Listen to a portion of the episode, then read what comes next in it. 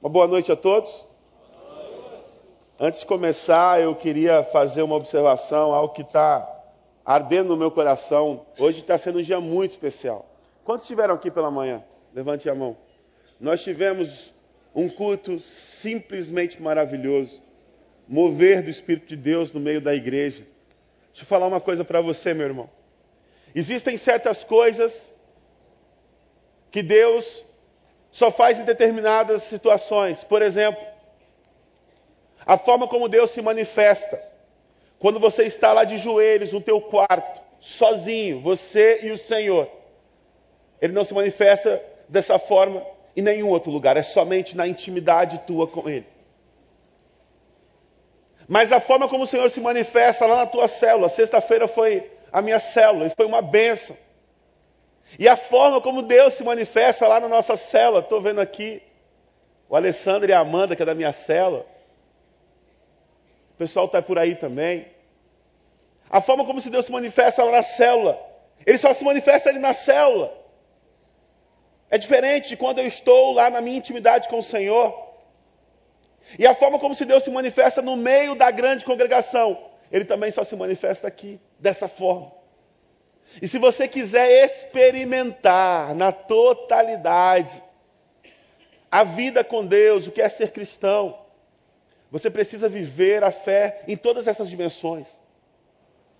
No teu relacionamento pessoal, na sua intimidade com o Senhor, na tua vida em comunidade, ali na célula, ministrando uns aos outros, e também na festa que é a grande celebração. E eu estou com meu coração transbordando de alegria por fazer parte disso tudo. Eu vi o pastor Tiago pregando hoje de manhã com a camisa do Mil Vidas. Eu falei assim: eu vou pregar a camisa do Mil Vidas também. O irmão toma cuidado com as coisas que você faz, porque eu, eu olho para a vida do irmão e tenho o irmão como referência.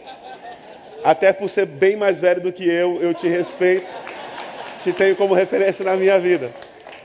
A gente é tão bem relacionado aqui, é tanta gente legal, Cara, eu estava pensando um dia desse, eu sou amigo do jacaré, cara. Ainda bem, graças a Deus. Não queira ser inimigo do jacaré. E eu fico pensando, quem é que vai querer puxar briga comigo? Ninguém. Eu sou amigo do jacaré. Eu falo assim, eu sou amigo do jacaré. Vai querer encarar? Eu não, você encara ele. Mas é tão legal essa vida em comunidade que você nunca, nunca, nunca perca a noção da importância que é viver igreja. Existe aí uma falácia no mundo de que a gente não precisa de igreja. Não, nós precisamos de igreja. A igreja é o corpo de Cristo, reunido aqui na terra.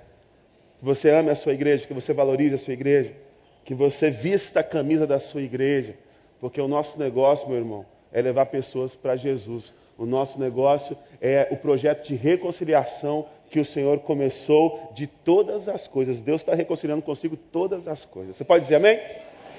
Vou pedir para você abrir a sua Bíblia no livro de Ezequiel, no capítulo 34, nós vamos ler a partir do verso 25. Mas antes de ler o texto, eu gostaria de fazer algumas observações. Enquanto você acha a sua Bíblia, eu recentemente coloquei o meu apartamento à venda. E eu recebi uma proposta e o negócio estava quase fechado. A proposta envolvia um terreno, um pedaço de terra. E aí, quando eu fui analisar e conversar com pessoas mais experientes do que eu, conversei com o irmão daqui da igreja, o irmão da Vilessa, e ele me aconselhou, em função da documentação daquele terreno, que eu não deveria fazer aquele negócio. Porque quando nós mexemos com essa questão de propriedade, nós estamos falando de algo muito sério e de algo que tem muito valor para nós nós valorizamos muito essa questão da terra, da propriedade. Pensa bem você lá na sua casa. A sua casa era é dividida em cômodos. Cada um tem um quarto. Você tem o um quarto com a sua esposa. Ou você que é filho, você tem o seu quarto e divide com o seu irmão. Mas mesmo quando você divide o mesmo quarto, você tem um armário onde cada um tem um espaço. Se você é casado, você sabe muito bem que dois terços do armário é para tua esposa. E que você, se sobrar muito, fica com um terço. E ai de você se invadir o espaço dela. Se ela invade teu espaço, tá tudo bem. É assim que acontece. Mas você não pode invadir o espaço dela, senão começa a terceira guerra mundial. A maior briga, a maior causa de briga entre irmãos, geralmente pessoas, é, irmãos da mesma idade principalmente, irmãs da mesma idade. Quem aqui tem uma irmã de uma idade aí, pelo menos cinco anos mais velha, cinco anos mais nova? Pega as suas coisas, ela, o tempo todo. Você gosta? Não, ninguém gosta. Ninguém gosta quando pegam as nossas coisas. Porque nós temos esse senso de propriedade, nós não gostamos que as pessoas mexam naquilo que é nosso. Se você chegar na sua casa agora e tiver alguém completamente desconhecido, deitadão lá no sofá da tua sala, você vai chamar a polícia. Porque não pode. Se alguém fizer uma obra no apartamento em cima do teu, e a obra dessa pessoa acarretar qualquer tipo de dano ao teu imóvel, à tua propriedade, você vai tomar uma medida contra aquilo. Porque ninguém pode interferir naquilo que é teu, na tua propriedade. Se você tem uma casa e alguém construir no teu terreno, você vai tomar medidas que são necessárias. Porque nós valorizamos muito a terra. Nós valorizamos muito esse senso de propriedade privada. Mas por que que nós temos isso? Porque a terra, porque a propriedade nos dá três coisas. Nos dá uma sensação de segurança, nos dá uma sensação de autonomia e nos dá uma sensação de provisão. Os maiores conflitos no mundo, as maiores guerras no mundo, grande parte da violência que nós vimos no mundo é em função de briga por terra, de briga por propriedade. Vamos tomar, por exemplo, o conflito mais famoso que nós temos e o mais antigo que nós temos até hoje: israelenses e palestinos. É uma briga que não tem fim, que não acaba mais. Por que, que eles brigam? Porque os israelenses eles dizem que aquele pedaço de terra é deles. E os árabes falam: não, não, esse pedaço de terra é nosso. E eles entram numa disputa, e nessa disputa eles estão já há milhares e milhares de anos. Sempre foi assim. A terra sempre gerou. A disputa pela terra, a disputa pela propriedade sempre gerou. As maiores disputas e as guerras mais sanguinárias que nós conhecemos. Porque a terra nos proporciona esses três aspectos: segurança, autonomia, provisão. O texto de Ezequiel 34 está situado num contexto muito específico da história de Israel. O povo de Israel é um povo muito apegado à terra. A história do povo de Israel está atrelada à terra. Quando Deus chama Abraão, ele chama Abraão e ele fala para Abraão: Abraão, sai da tua parentela para o quê? Para a terra que eu vou te mostrar. É assim que está lá no texto? Amém?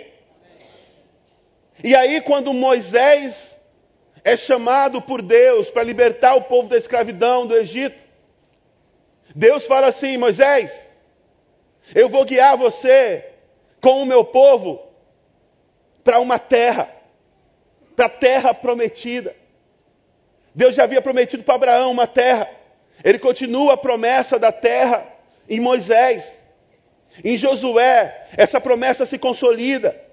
Em Saul, em Davi, essa questão é finalmente concretizada, e a partir daí, o povo de Israel entra numa luta para a preservação das suas fronteiras, para a preservação da sua terra. Porque a terra para o povo de Israel é muito mais do que um simples território. A terra para o povo de Israel, mais do que para nós, faz parte da identidade desse povo, de quem eles são. Nós somos o povo da terra prometida, o povo que Deus tirou do Egito e nos trouxe para cá. O contexto que nós vamos ler aqui é um contexto onde o povo perdeu a sua terra. A terra que eles tanto amavam. A terra onde eles têm a identidade deles. A terra que dá para eles segurança, que dá para eles provisão, que dá para eles autonomia. O Império Babilônico invade destrói tudo, leva o povo cativo para a Babilônia. Os babilônicos pegam o rei de Israel, Zedequias, e furam os olhos do rei. Humilhação total. É um povo que está completamente desolado, acabado, envergonhado. Eles não têm mais sua autonomia. Eles não têm mais a sua forma de prover. Eles não têm mais segurança, eles estão à mercê. No Salmo 137, o salmista fala que na Babilônia eles pediam, nos cantem canções lá de Sião. E ele diz: Mas como nós podemos cantar canções de Sião se nós estamos longe da nossa terra? A deportação para a Babilônia foi algo que marcou profundamente a história de Israel. No começo do livro de Ezequiel, se você tiver curiosidade de estudar sobre o livro de Ezequiel, a Babilônia já tinha chegado. Mas o profeta de Deus, como fazem os profetas de Deus, alertam que algo pior ainda pode acontecer. Porque o povo de Israel ainda tinha o templo. E o templo para eles era algo muito precioso. Porque na compreensão do israelita, diferente da compreensão que nós temos hoje, o lugar da habitação de Deus era no templo. Se eles perdem o templo, eles perdem a própria relação com esse Deus. Hoje nós entendemos que Deus não habita em templos feitos por mãos humanas. Mas naquela época eles entendiam que Deus tinha um lugar de habitação, um local físico, e esse era o templo em Jerusalém. E o profeta de Deus alerta o povo: olha, se vocês não se arrependerem dos seus maus caminhos, se vocês não quebrantarem o coração de vocês, coisas piores ainda vão acontecer, porque quando nós vivemos uma vida fora da vontade do Senhor, nós sofremos consequências naturais da nossa desobediência. E o povo de Israel sofreu as consequências de um coração duro. O templo foi destruído. O templo foi completamente destruído. E agora esse povo que tinha perdido a sua autonomia, a sua segurança, a sua liberdade, o seu sustento, agora eles perdem o seu Deus. Porque não existe mais templo. Onde que Deus vai morar? E aí é muito interessante que o profeta, o homem de Deus, ele muda o tom completamente. Porque tudo está mal. O povo está no chão. O povo está em pedaços. E agora, ao invés de uma palavra dura, ao invés de juízo, o que nós temos aqui é uma palavra de consolo. Abra sua Bíblia, vamos ler. Deus fala para o povo: Farei uma aliança de paz com vocês. Eu deixarei a terra livre de animais selvagens, para que as minhas ovelhas possam viver com segurança no deserto e dormir nas florestas. Eu as abençoarei e abençoarei os lugares em torno da minha colina. Na estação própria farei descer chuva, haverá chuvas de bênçãos. As árvores do campo produzirão seu fruto, a terra produzirá sua safra, e as ovelhas estarão seguras na terra. Elas saberão que eu sou o Senhor, quando eu quebrar as cangas de seu jugo e as livrar das mãos daqueles que as escravizaram. Não serão mais saqueadas pelas nações, nem os animais selvagens a devorarão viverão em segurança e ninguém lhes causará medo. Eu lhes darei uma terra famosa por suas colheitas. E elas não serão mais vítimas de fome na terra e nem carregarão a zombaria das nações. Então, elas saberão que eu, o Senhor, o seu Deus, estou com elas e que elas, a nação de Israel, são o meu povo. Palavra do soberano, o Senhor. Vocês, minhas ovelhas, ovelhas da minha pastagem, são o meu povo e eu sou o seu Deus. Palavra do soberano, o Senhor. E todo o povo de Deus diz: Amém. Palavra linda. Porque no meio da dor, Deus ele não termina de te finalizar. No meio da dor, a palavra do Senhor é uma palavra de alento e de conforto. E essa é a palavra que Deus dá para o seu povo, para as suas ovelhas. Deus fala assim: Olha, eu sei que vocês perderam tudo. Eu sei que vocês estão como ovelhas sem rumo. Eu sei que vocês estão perdidos. Eu sei que vocês estão no momento mais difícil da história de vocês. Mas prestem bem atenção, eu quero fazer com vocês uma aliança de paz. Essa palavra que Deus usa, eu quero fazer com vocês uma aliança de paz. E esse termo, aliança de paz, é um termo extremamente raro encontrado nas Escrituras. A gente encontra apenas quatro vezes: uma vez em Gênesis, uma vez em Isaías e duas vezes no livro do profeta Ezequiel. Deus fala: olha só, apesar de todas as circunstâncias adversas, eu quero fazer com vocês uma aliança de paz. Agora prestem bem atenção. Uma aliança, ela precisa de pelo menos duas partes para que ela se concretize. Você que é casado sabe muito bem disso. Você não casou à força com a sua esposa, nem a sua esposa laçou você para casar com você. É, não é verdade? Você concordou. As duas partes concordaram em fazer uma aliança. E essa aliança só permanece se as duas partes decidirem também permanecer. Porque no momento em que uma parte decide, bate o pé, não, eu não quero mais essa aliança, essa aliança é rompida. Porque uma aliança depende de dois. Se você tem um sócio e você faz uma parceria com ele, você faz uma aliança com ele, em determinado momento do negócio, o teu sócio decide: não, eu não quero mais fazer negócios com você.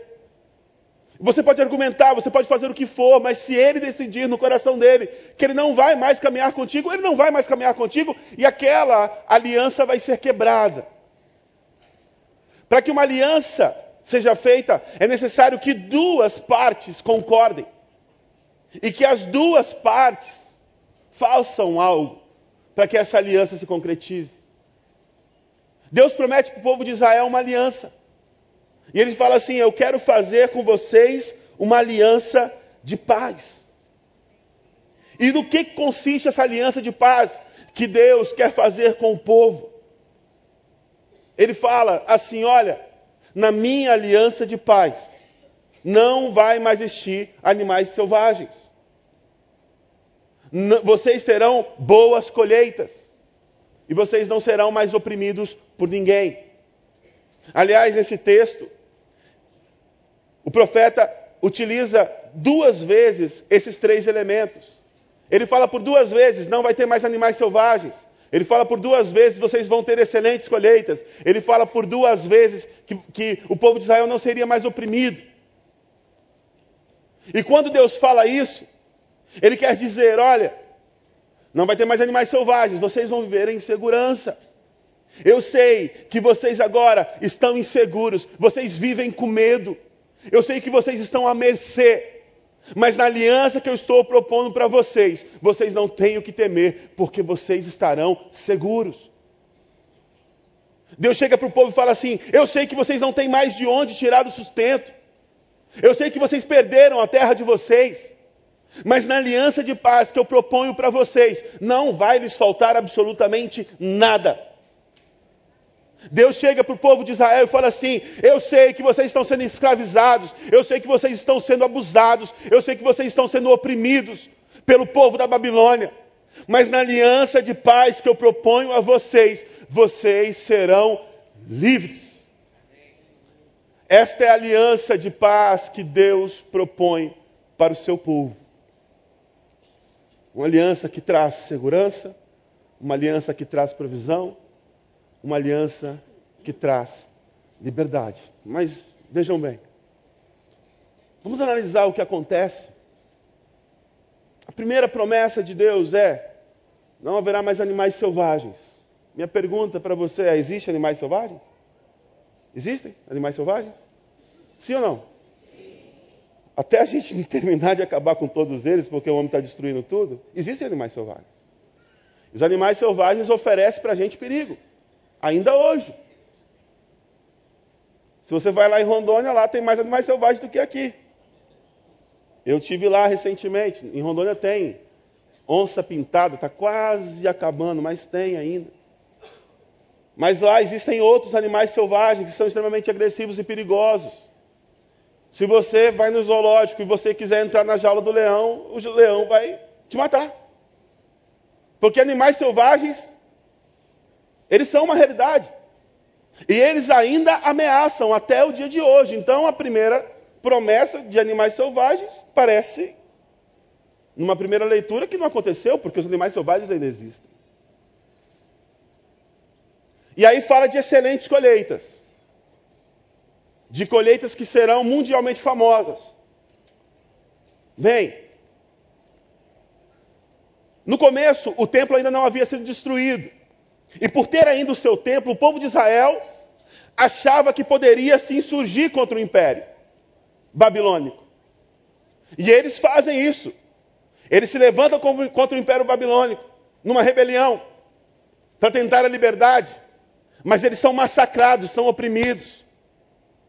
O império babilônico termina de vez de destruir todas as plantações do povo de Israel e mais.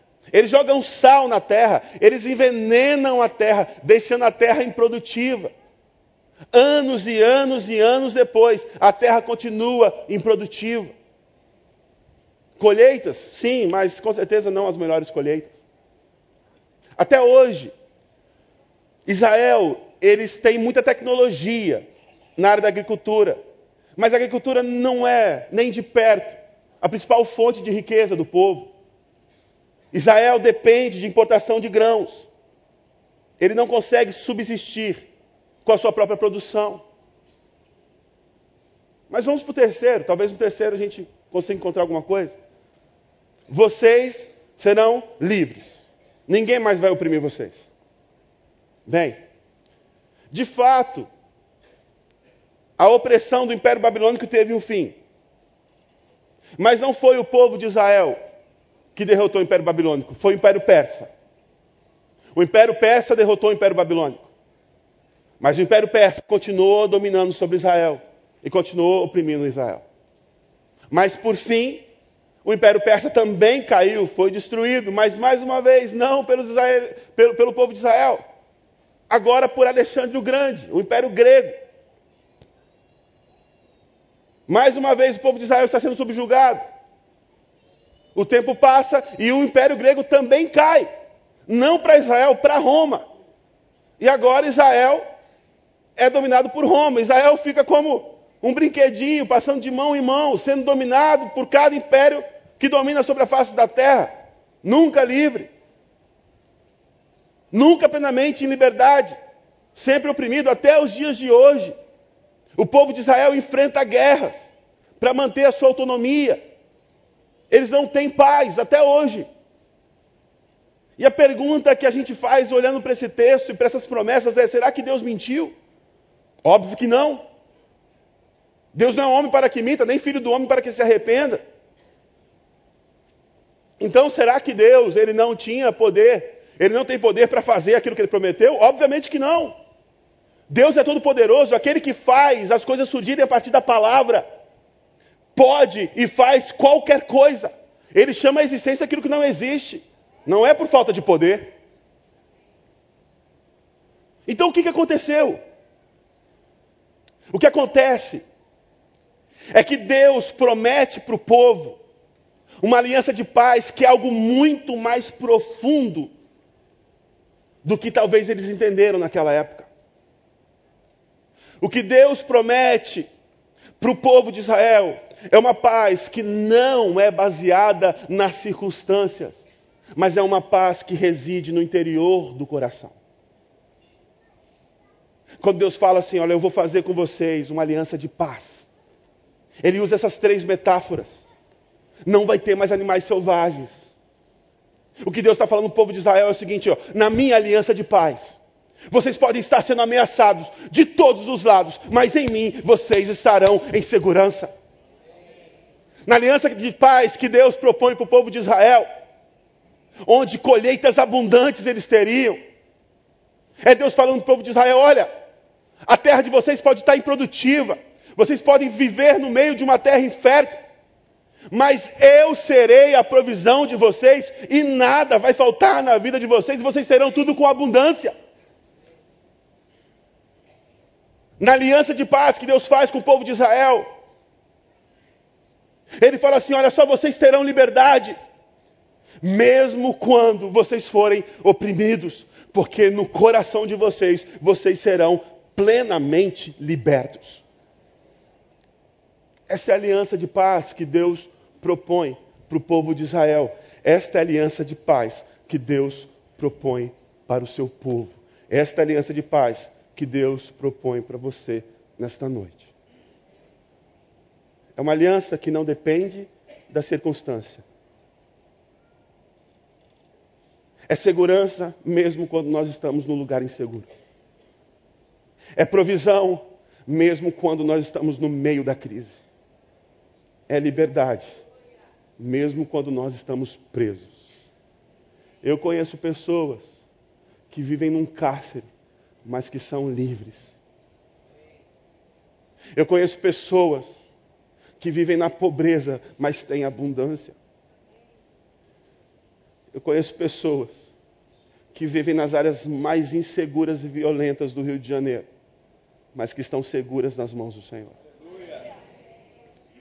E essa semana eu me deparei com uma pessoa assim. Eu queria chamar aqui à frente o Glauco. Glauco, chega aí.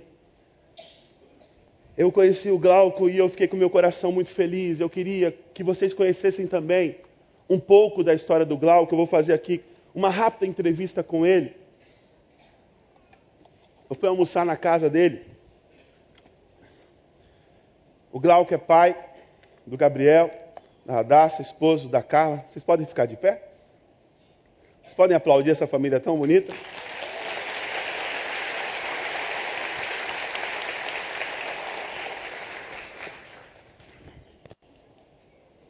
E eu fiquei fascinado com a história do irmão Glauco e eu queria compartilhar com a igreja um pouco da história dele.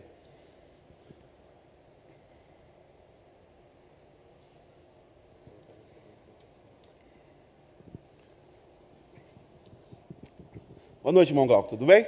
Boa noite, tudo bom? Boa noite. Eu queria que você se apresentasse um pouco para a igreja, falasse quem você é, de onde você vem.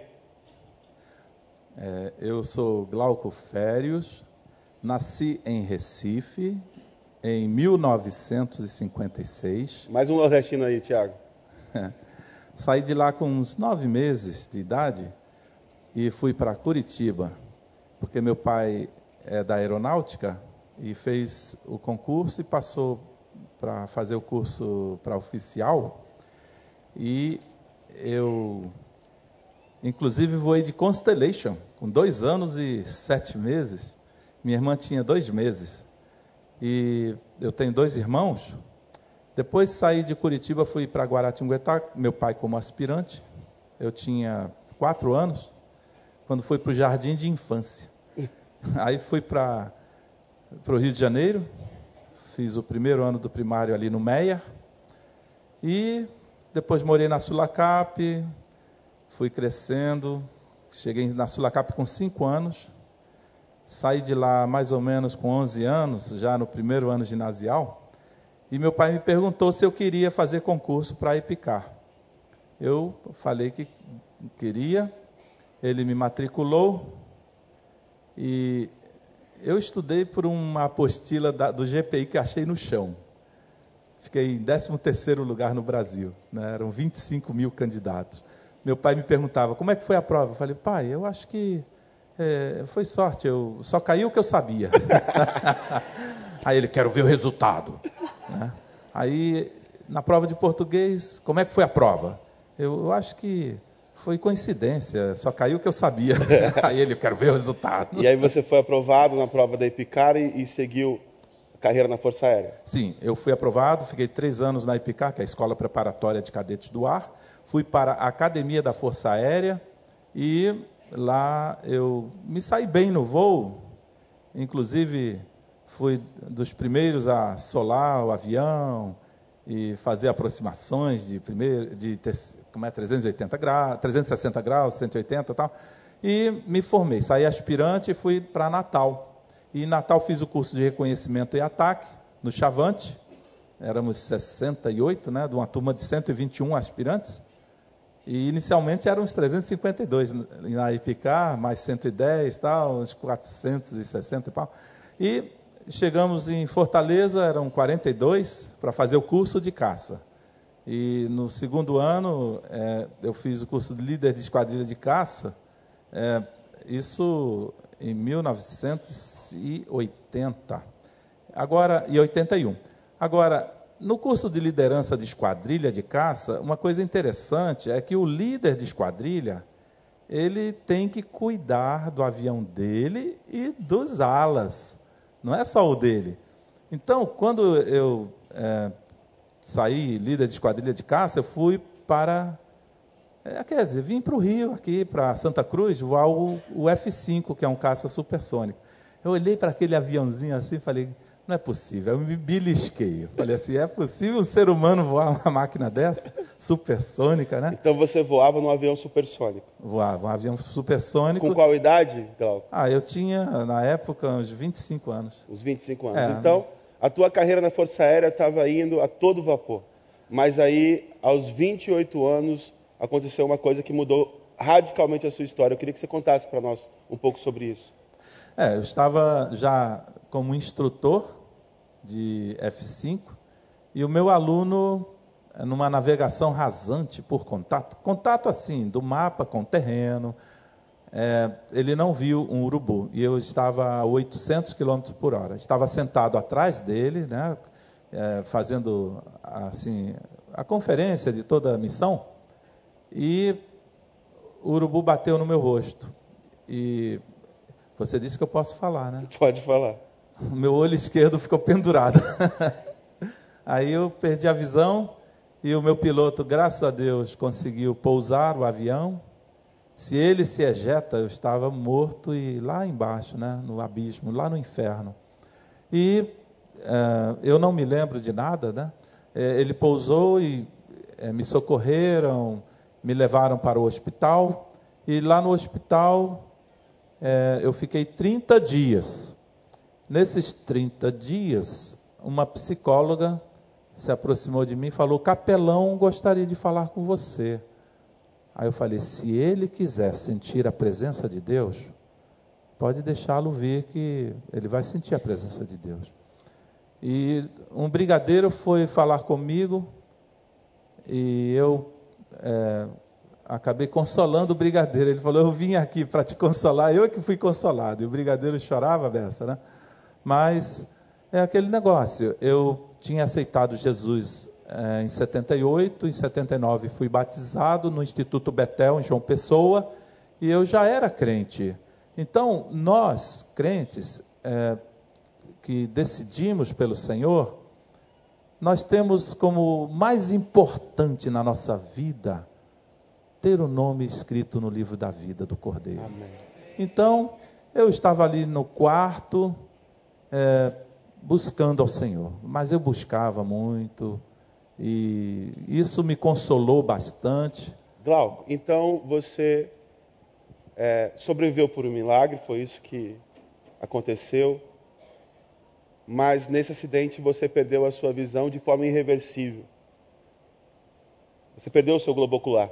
Mas você me contou que logo depois disso, você também teve outras perdas muito grandes na sua vida. Eu queria que você falasse disso também. É, a minha ex-mulher, ela não gostava porque eu buscava muito ao Senhor, é, queria ler a Bíblia e ia a vigílias, cultos, né, sempre é, sozinho com a minha bengala. E numa dessas minhas buscas, o Senhor falou para mim: Meu servo, Puxa, que privilégio ser chamado de servo. Ele falou: Meu servo, eis que eu te tirei do abismo. Não existe abismo tão profundo que minha mão não possa alcançar. E ele falou: através de você, muitas pessoas virão para os meus pés. Eu vou te levar em lugares que você nem imagina. Eu estou aqui, eu não imaginava uma semana atrás que eu estaria. Então, Mas me é conta aquele dia que você chegou na sua casa e você encontrou a sua casa Sim. vazia. Aí a, a minha ex-mulher um dia falou que ia para a casa da mãe. Eu senti, percebi aquela movimentação toda e de repente aquele silêncio. Eu fui nos armários e, e estava tudo vazio. Ela tinha tirado tudo. Foi uma mudança. Aí eu fui para minha cama e orei ao Senhor: Senhor, eu não tenho minha carreira, perdi minha visão, perdi minha esposa, perdi meus filhos, mas eu tenho o Senhor. Eu tenho tudo, né? E hoje o Senhor me restituiu uma família, uma esposa maravilhosa, que meu pai é, a conheceu desde que nasceu, né? Porque o pai dela também militar, serviram juntos lá em Curitiba. E ele até falou para minha esposa que eu posso mandar em você porque eu já troquei as suas fraldas. então, irmão Glauco, você disse que você tinha perdido tudo: sua carreira, sua visão, sua família, mas você tinha o Senhor. Então você tinha tudo. tudo e eu tudo. queria. É, o irmão Glauco, ele continuou estudando muito. É, depois do acidente, ele se graduou em teologia. Ele fez uma pós-graduação em teologia sistemática e eu, eu falei assim: você é programador, né? Ele falou assim: não, não, eu sou fuçador. Ele aprendeu a programar, a programar em Braille. E ele se envolveu em desenvolvimento de um software, que é uma Bíblia, que milhares e milhares de cegos hoje usam. Eu queria que você falasse um pouquinho para nós sobre esse projeto que você se envolveu do é, Biblebox, né? Biblivox. Biblivox. Biblivox. É o seguinte, é, a palavra de Deus é a carta que Deus deixou para o ser humano. E eu, quando tinha me convertido, em 78, tal, eu li a Bíblia, mas sentia sono, eu dormia. E depois de cego, eu queria ler a Bíblia toda. E como é que eu ia fazer? Aí adquiri um Optacom, e com esse Optacom eu falei, eu vou estudar teologia, porque tem tantas seitas, tanta, uma confusão na mente das pessoas. Aí eu fui buscar a Deus. E o professor perguntava, o Silas Malafaia, como é que eu vou te aplicar a prova? Eu falei, eu vou fazer com o Optacom. Aí ele me deu a prova, eu é, fiz a prova, mas só que eu não tinha muita prática e deixei uma parte em branco, eram três partes. Eu falei, nunca deixei uma parte em branco. Aí entreguei a prova. Aí quando ele corrigiu e foi dar a resposta, ele falou assim: o Glauco resolveu a primeira questão toda certa, a segunda questão toda certa e deixou em branco a terceira. Eu vi que ele estudou. Eu vou te dar 10. Obrigado. Bom, Glauco, então você estava me dizendo que o que acontece é que existia um software que ah, é. as pessoas cegas usavam, mas ele não era muito bom. Não, as pessoas cegas quase que não conseguiam usar, porque ele não era muito acessível. Então, eu pensei, como é que eu vou mexer nesse programa? Se eu não sou programador, eu vou estragar. Mas aí eu tive uma ideia, eu vou mexer na cópia. Se eu estragar, eu estrago a cópia, eu não estrago o original. Mas olha, a coisa foi, eu fui quebrando a cabeça para descobrir como é que faz falar, tal, abrindo novas opções, funções, criando e pá, gravando. E hoje o Biblivox é funcional, tem Bíblia em grego, é, no texto é, Septus, Bíblia em hebraico, tem a Septuaginta, tenho 206 Bíblias. E os cegos todos têm acesso eu distribuo para eles que eles usam todo o Brasil e fora do Brasil. São quantos cegos, são quantos cegos que são alcançados com esse trabalho hoje? atualmente deve ter uns 30 mil, mas no Brasil são 3 milhões de cegos, ainda tem muito trabalho. Amém. Meu irmão Galco, muito obrigado. A sua história realmente inspira e eu gostaria que nós agradecêssemos e louvássemos a Deus pela vida do Glauco. Que Deus abençoe sua vida, meu irmão. Amém.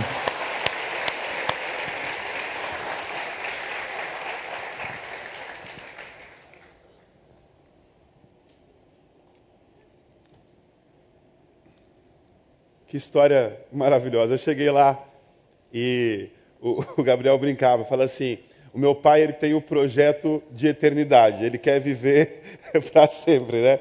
Ele tem um amor à vida tão grande, ele, ele, ele tem alguns tratamentos que ele faz, ele estuda muito nessa questão de medicina natural, e ele falou que quer viver até os 129, Grau? 126 anos. 126 anos e um dia.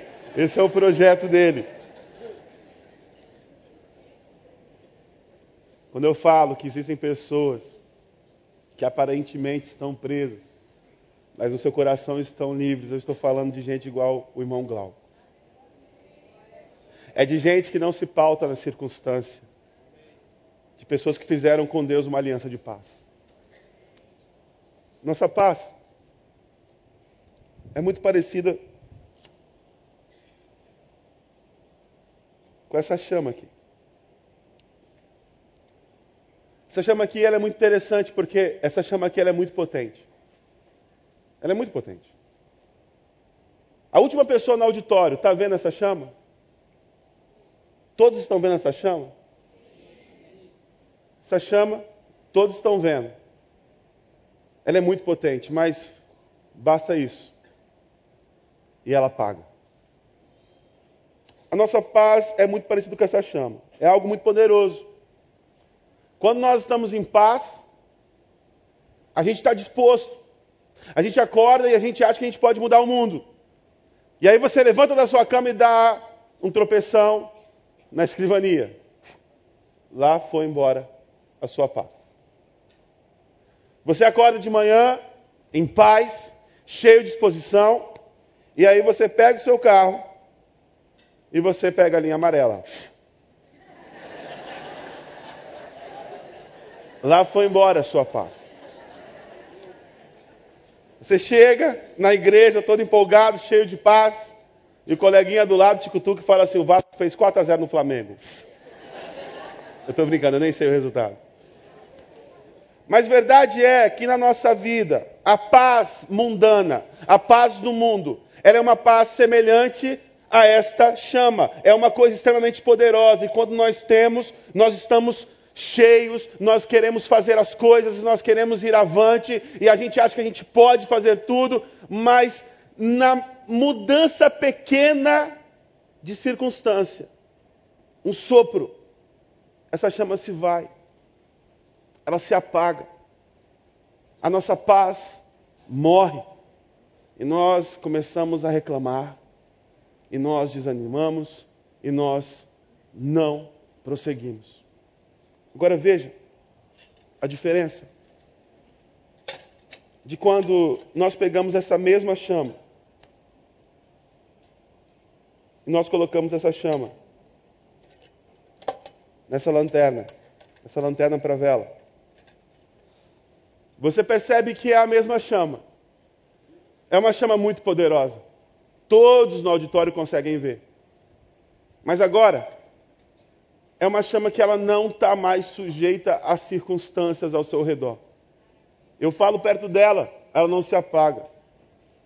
Mas eu vou mudar um pouco a circunstância, eu vou deixar o ambiente mais hostil, mais agressivo.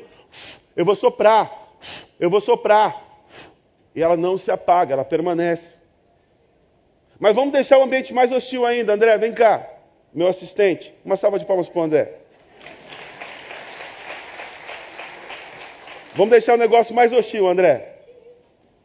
Vamos ligar esse potente ventilador mundial. Um patrocínio do pastor Tiago Cavalcante. E vamos deixar esse ventilador soprar. Você vê que a chama não se apaga. Aumenta a velocidade do ventilador. Está no máximo. Essa chama ela agora ela consegue enfrentar todas as adversidades. As circunstâncias ao redor mudam, o ambiente muda, mas ela permanece inalterada. A paz que Deus oferece para o seu povo. Muito obrigado, André.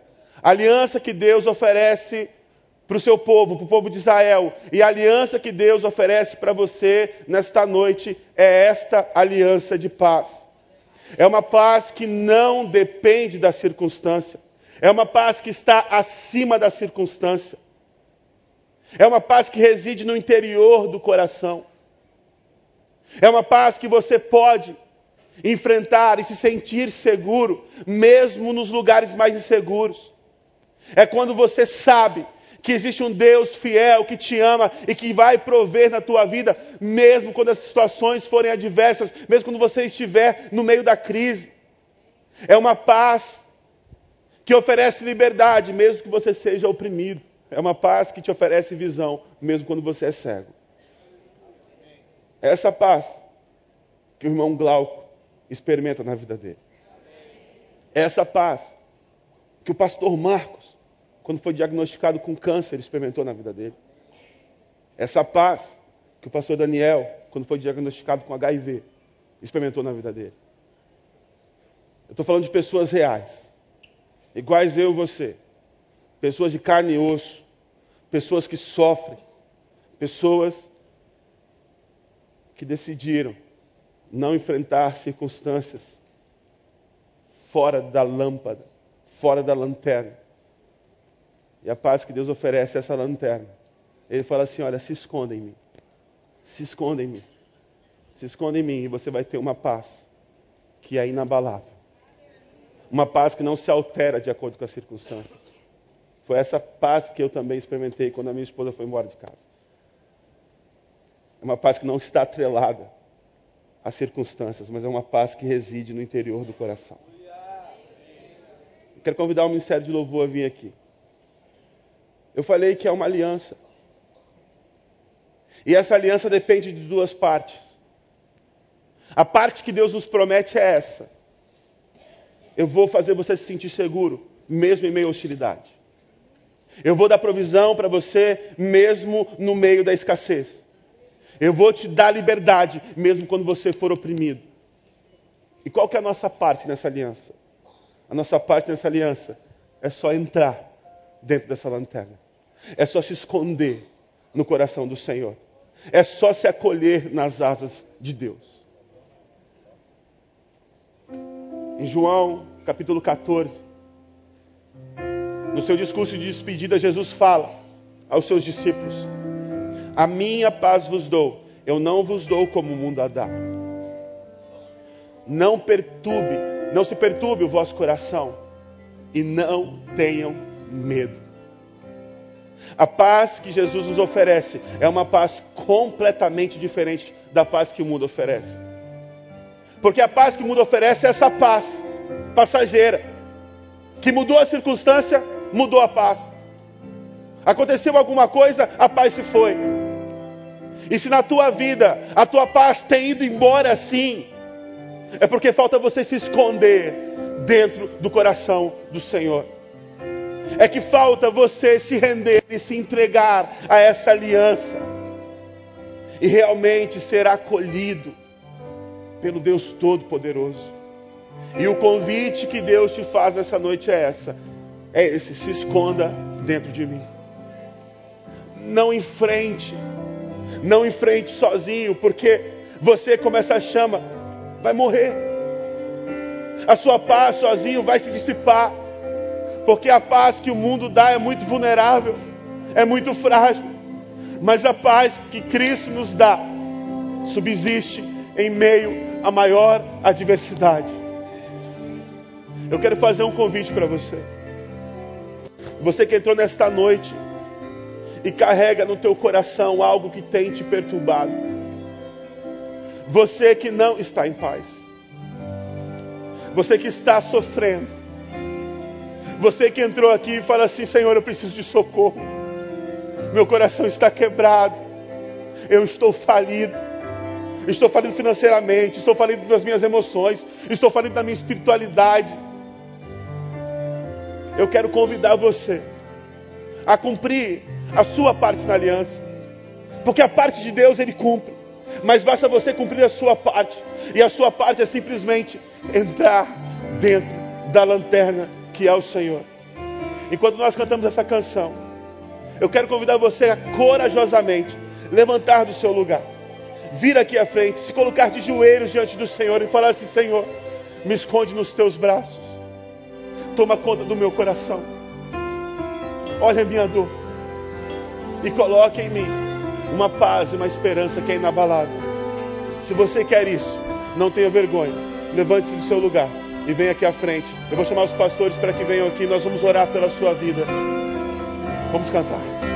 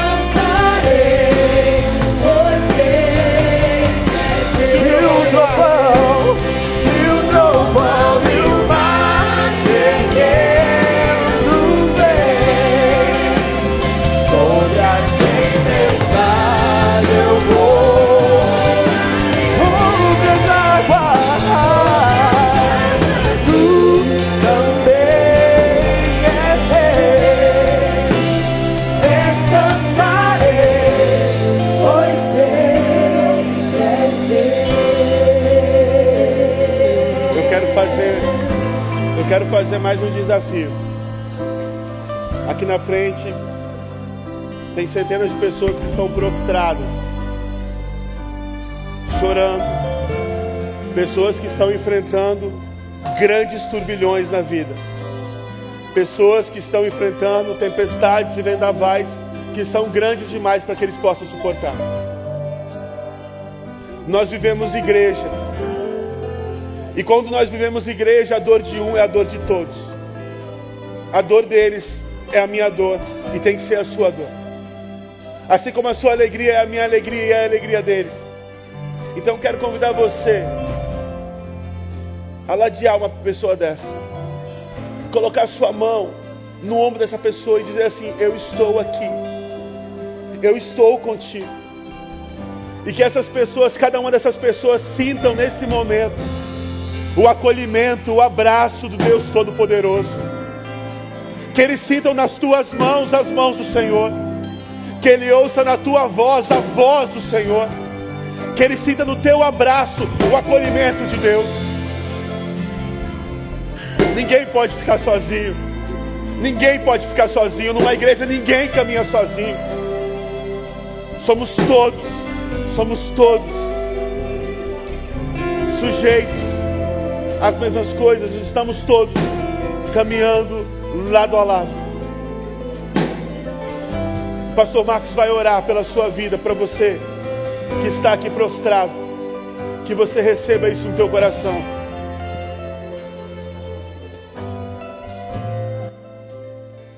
Ó oh Deus. Que mensagem poderosa, Senhor. Muito obrigado porque os céus abertos estão sobre nós. Pai, nós te louvamos, porque é somente o poder da tua palavra, é a paz que nós experimentamos no teu nome, Senhor.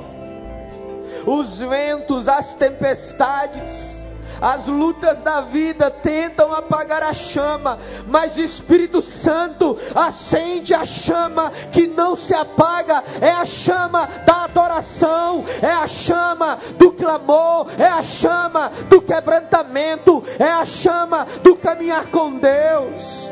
Senhor, nós louvamos pela vida desse povo, gente ajoelhada diante do teu trono.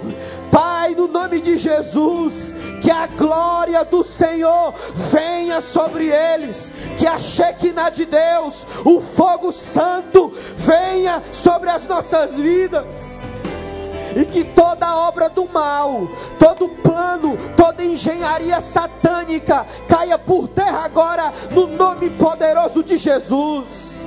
Pai, nós queremos seguir de joelhos, nós queremos nos mover de joelhos, nós queremos, Senhor, levantar as nossas famílias de joelhos, nós queremos, Senhor, alcançar pessoas de joelhos, nós queremos discipular pessoas de joelhos, nós queremos fortalecer casais de joelhos, nós queremos ver filhos saudáveis de joelhos diante do teu governo. Pai, eu te agradeço pelos pastores que o Senhor levantou nessa igreja e por aqueles que o Senhor está levantando.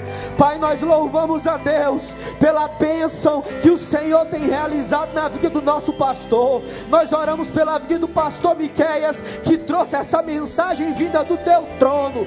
Pai, nos protege, Senhor, nos livra do, do mal, que haja uma unidade tremenda em nós para pastorear o rebanho que é do Senhor e que possamos sonhar com os feitos de Deus na nossa geração. Que cada um desses irmãos receba dons espirituais e a tua palavra diz que eles estão disponíveis a nós. 1 Coríntios 12: dons de cura, dons de operar milagres, Aleluia. dons de governo, dom de profecia, dom de sabedoria, dom de falar em outras línguas, dons de interpretação de línguas. Nós suplicamos, Senhor, distribui no meio do teu povo.